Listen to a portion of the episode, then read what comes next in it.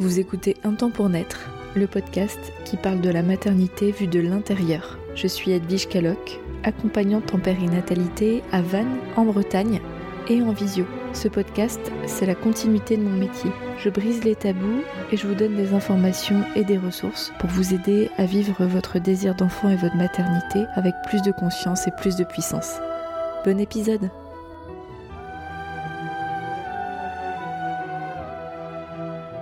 Bienvenue dans l'épisode d'aujourd'hui.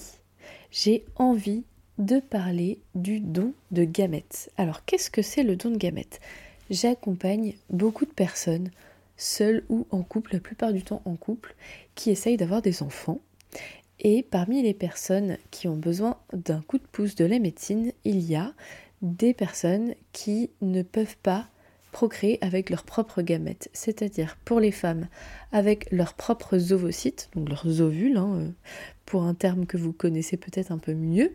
Et donc ce sont à la base des ovocytes qui sont les œufs qui comportent la cellule procréatrice, donc qui sont stockés dans les ovaires.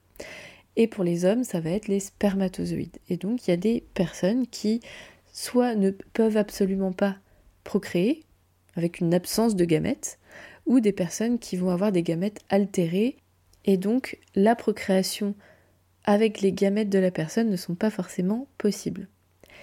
Et donc je rencontre des femmes, des couples qui entament cette réflexion de bénéficier, alors je ne sais pas si le mot bénéficier est tout de suite euh, le mot le plus intuitif pour les personnes qui sont concernées, de bénéficier d'un don pour pouvoir concevoir un enfant. Donc souvent c'est un don soit du côté donneuse, hein, donc euh, si le problème vient du côté féminin, donc là on fait appel à une donneuse euh, bah, femme, et si le trouble vient du côté masculin, c'est un don de, sperme. Parfois, ça peut être aussi le don, le double don de gamètes, donc un ovocyte et euh, du sperme d'un donneur aussi. Et pourquoi j'avais envie d'en parler? Parce que c'est une démarche, c'est un élan qui est souvent très confrontant pour les personnes qui le vivent ou alors qui entament ce chemin-là. Et donc j'avais envie de vous partager ma réflexion aujourd'hui, celle que je partage avec les personnes que j'accompagne, et donc pouvoir vous le partager au sens large parce que peut-être que vous qui m'écoutez, vous êtes concerné et euh, on ne se voit pas en accompagnement individuel. Et peut-être que vous n'êtes pas concerné, mais que ça peut vous permettre de comprendre certaines choses. Déjà, sachez que ce n'est pas une étape obligatoire et que il y a des personnes pour qui c'est pas ok et des personnes pour qui c'est ok. Et ça c'est ok. C'est-à-dire qu'il n'y a pas de règle obligatoire et la limite sera très différente d'une personne à l'autre et d'un couple à l'autre. Ce qui est plus difficile, c'est quand on ne partage pas cette même limite au moment où on la vit. Et donc, si vous êtes dans cette perspective de don de gamètes ou que vous commencez à cheminer là-dedans, parce que c'est peut-être aussi votre cas, quelque chose que vous projetez, par exemple si vous avez une qualité ovocytaire, une réserve ovarienne qui n'est pas folichonne et que bah, là on commence à vous parler de ça et que vous êtes en réflexion. Déjà, sachez que c'est pas une obligation et que c'est à vous de mûrir ce projet-là. Et tant qu'on n'est pas confronté, on n'est pas forcément en capacité de dire si c'est ok ou pas. Moi, je rencontre des couples en fait qui vont pas forcément être d'accord. Ou typiquement, quand c'est un couple hétéro, euh, la femme va être plus prête que l'homme et euh, il va y avoir comme un décalage anticipé. Donc ce que je peux vous partager avec ça, c'est que tant que vous n'êtes pas confronté, vous ne pouvez pas avoir la réponse de l'autre qui est définitive ni la vôtre. Ça fait partie des situations euh, de la vie qu'on, si on les anticipe, on ne peut pas trop savoir comment on va réagir à l'avance. En tout cas, pas tout le monde. Donc si votre conjoint ou votre conjointe vous dit non, euh, ne soyez pas désespéré si vous, c'est une envie pour vous de dépasser ce problème en faisant appel à un don. Deuxième chose, le don de gamètes ne sera pas pareil si vous restez en France. moi je suis en France, je parle au, français, mais si vous êtes à l'étranger, c'est peut-être complètement différent. Donc ne prenez pas pour argent comptant ce que je dis. Mais si vous êtes en France, faire appel à un don de gamètes en France ou à l'étranger, c'est différent.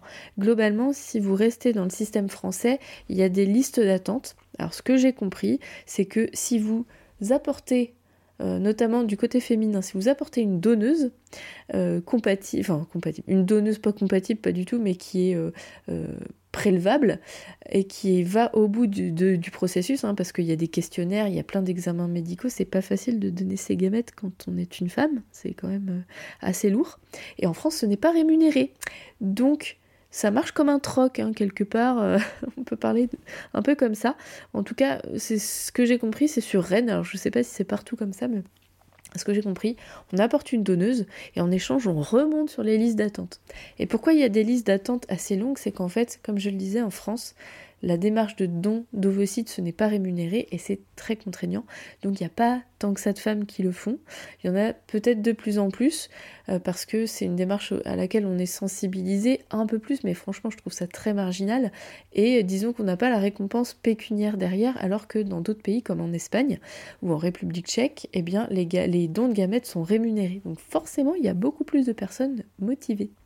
Et donc euh, vous pouvez... Euh, voir euh, ce qu'il y a de mieux pour vous de rester dans le circuit français ou de passer par l'étranger. Ça, ça a discuté avec, euh, avec le, centre PMA qui vous suit ou votre gynécologue. Vous pouvez aussi regarder sur des forums hein, pour euh, vous faire un avis sur le vécu des autres personnes, ça c'est tout à fait possible aussi.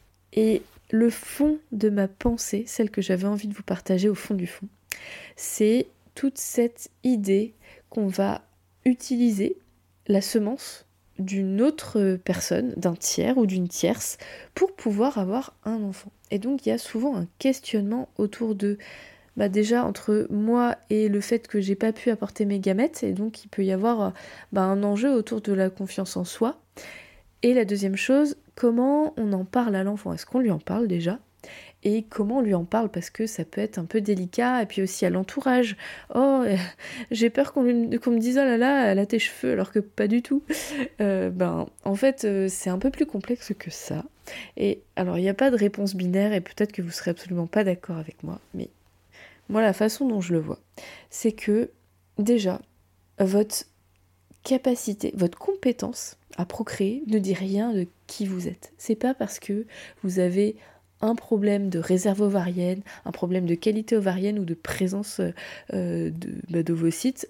Et si vous êtes un homme, ce n'est pas parce que vous avez un déficit au niveau de vos, de vos spermatozoïdes que ça dit quoi que ce soit sur qui vous êtes et sur votre capacité à être parent. Ce sont deux choses distinctes qui n'ont absolument rien à voir. Voilà, ça c'est dit. Et deuxième chose, il me semble que c'est vraiment intéressant de pouvoir expliquer à l'enfant ses origines. Et dans la façon de pouvoir l'implémenter dans sa vie. Alors il y a des personnes qui vont faire le choix d'attendre sur le tard. Moi je trouve intéressant de pouvoir, avec des mots euh, justes, euh, dire bah, dès la vie embryonnaire à cette petite entité, je sais pas comment vous l'appelez, bébé, ou bref, dès le début de la vie, de pouvoir en toute transparence expliquer à l'enfant d'où il vient. Parce que plus on va attendre et plus il va y avoir un effet de oulala la nouvelle euh, comment il va le prendre etc puis on recule le moment et puis le jour où la personne l'apprend eh ben il peut y avoir une sorte de colère hein, si ça se fait sur le tard euh, envers les parents alors qu'en fait c'était juste euh, comment on fait une peur de pas de pas être au bon moment et de pas bien faire. Donc plus tôt on va pouvoir expliquer à l'enfant en toute transparence d'où il vient et plus ce sera facile parce que ça fera partie de sa réalité quotidienne.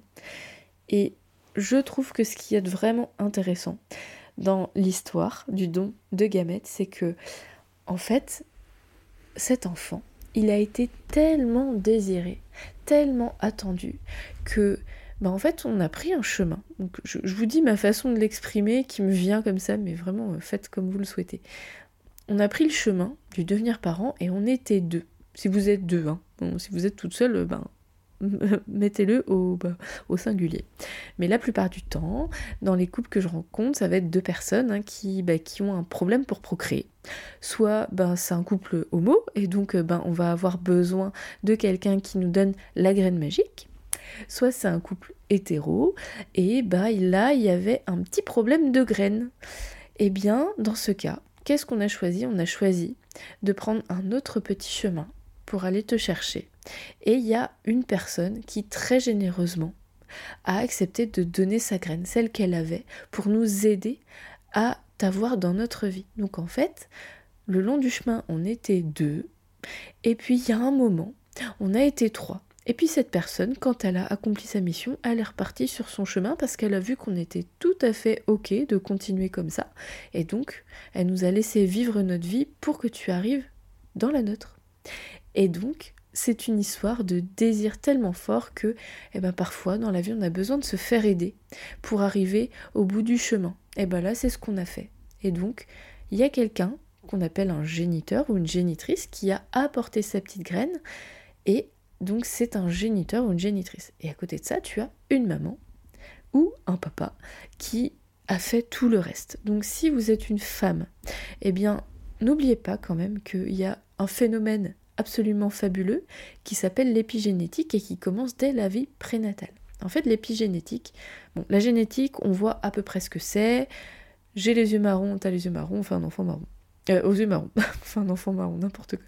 Un enfant aux yeux marrons. Donc ça, ça s'appelle la génétique. Hein. C'est l'expression des gènes sur le plan physique.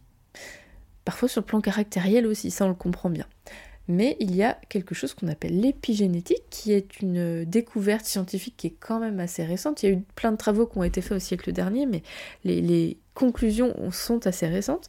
En fait, l'épigénétique, ça consiste dans le fait que nos gènes vont être inhibés ou exhibés dans leur expression par notre environnement. Et notre environnement, ça va être bah, l'environnement dans lequel on évolue, la famille, euh, les amis, le, milieu social, euh, ce qu'on va entendre dans notre éducation, etc.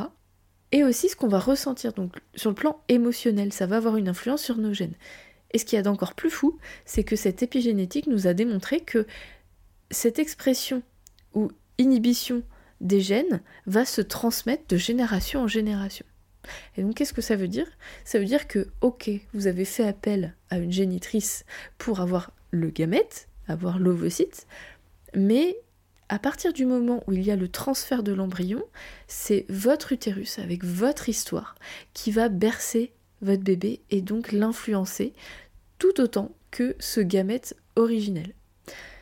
Et ça, cette question d'épigénétique, à partir du moment de la naissance, elle fonctionne aussi pour le papa.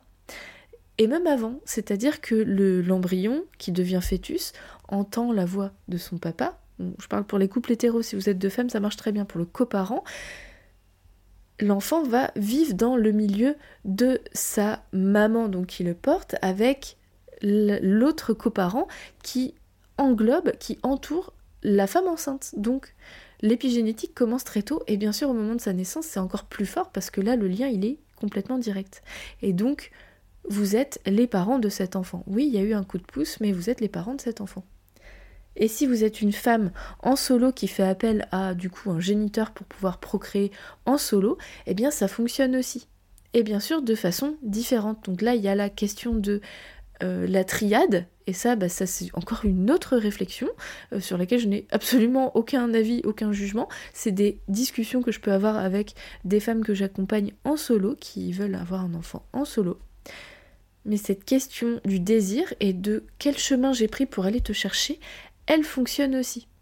Voilà ce que j'avais envie de vous partager aujourd'hui sur cette question du don de gamètes, don d'ovocytes, don de sperme, pour aller chercher cet enfant que vous désirez tant. Et je trouve que c'est vraiment important de parler de tout ça parce que moi ce que j'observe, c'est que vous êtes accompagné sur le plan médical, et encore quand je dis accompagné, je mets des gros guillemets parce que les rendez-vous sont franchement la plupart du temps bâclés. Autant je vois quelques personnes qui sont ravies de leur accompagnement en centre PMA, autant la plupart du temps euh, c'est pas le cas parce que vous avez l'impression d'être un numéro, que c'est l'usine et que ben, en fait vous n'êtes pas du tout euh, ni écouté ni même parfois vous vous retrouvez avec vos traitements, vous savez même pas quoi en faire et vous devez rappeler votre gynéco de ville, votre médecin, enfin c'est tout un bazar. Mais alors sur le plan psycho-émotionnel, il y a franchement beaucoup d'efforts à faire et bien sûr je sers à ça. Donc si vous avez besoin euh, d'être en échange, d'être écouté et puis d'avancer dans votre cheminement, bien sûr je reste disponible en présentiel ou en visio. Et vraiment, c'est hyper important d'avoir une épaule dans ces moments-là qui sont pas toujours faciles dans cette perspective du devenir parent, qui plus est quand c'est chamboulé avec un parcours qui est plus compliqué que ce qu'on avait imaginé. Que ce soit dans le chemin pour y arriver ou dans la perspective du but, est-ce qu'on prend tel chemin ou pas? Eh bien sachez que je suis là. Voilà, et eh bien je vous souhaite sur ce, euh, j'ai presque envie de dire un, très bon euh, trajet, parce que la plupart du temps, quand on écoute des podcasts, on est au volant, n'est-ce pas? Ou alors un, bon coup de balai, parce que souvent c'est aussi quand on fait le ménage. Peut-être que c'est pas votre cas, mais en tout cas, pour ma part, les moments où j'écoute des podcasts, c'est quand je conduis et quand euh, bah, je fais mon linge ou, mon ménage. Alors, je sais pas si c'est votre cas, mais si c'est le cas, petit clin d'œil. Pour une fois. Je, je, parle aussi de ma façon d'écouter les podcasts et j'ai hâte de savoir si vous avez la même. À la semaine prochaine, à bientôt. Merci pour votre écoute et votre confiance. Si vous aimez mon podcast, vous pouvez m'aider à le rendre plus visible en me mettant une note et un avis sur votre appli de podcast. Vous pouvez aussi partager auprès de vos proches qui sont concernés. Et si vous souhaitez vous aussi être accompagné sur votre chemin du désir d'enfant et de la maternité, mes séances se font au cabinet à Vannes ou à distance par visio. Envoyez-moi un message privé sur Insta ou un mail à edvige.intempournaître.fr. À bientôt!